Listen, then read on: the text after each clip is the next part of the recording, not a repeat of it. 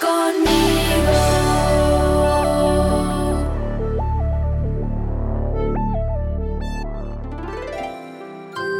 Moisés lucha por la libertad. Cuando Moisés era ya hombre, salió un día a visitar a sus hermanos de raza y se dio cuenta de que sus trabajos eran muy duros.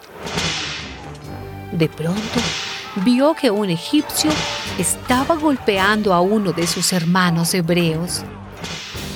Entonces miró bien a todos lados y al no ver a nadie por allí, mató al egipcio y lo enterró en la arena.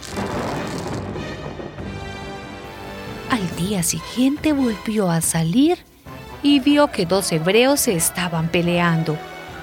Entonces preguntó al que maltrataba al otro, ¿por qué golpeas a uno de tu propia raza? Y aquel hebreo le contestó, ¿y quién te ha puesto a ti como jefe y juez entre nosotros? ¿Acaso piensas matarme como mataste al egipcio? Al oír esto, Moisés tuvo miedo, pues se dio cuenta de que ya se había descubierto la muerte del egipcio.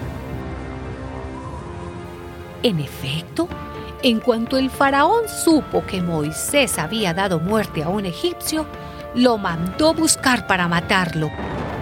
Pero Moisés huyó y se fue a vivir a la región de Madián.